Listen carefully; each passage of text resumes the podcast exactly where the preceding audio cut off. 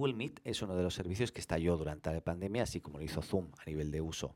En abril del 2020, Google permitió hacer videollamadas de hasta 100 participantes y tiempo ilimitado hasta septiembre para usuarios con cuentas gratuitas.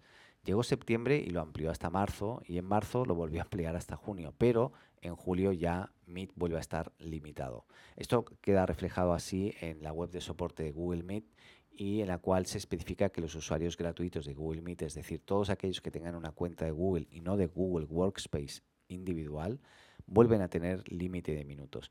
¿Cómo funciona? Pues bien, resulta que en videollamadas uno a uno, entre dos personas, pues van a poder durar hasta 24 horas, pero las videollamadas con tres o más participantes solo podrá durar hasta 60 minutos. Las videollamadas pasados los primeros 55 minutos, pues eh, mostrarán una notificación en la cual eh, pues indicará que está cerca de terminar la videollamada y una vez termine, el usuario pues automáticamente se cortará la misma.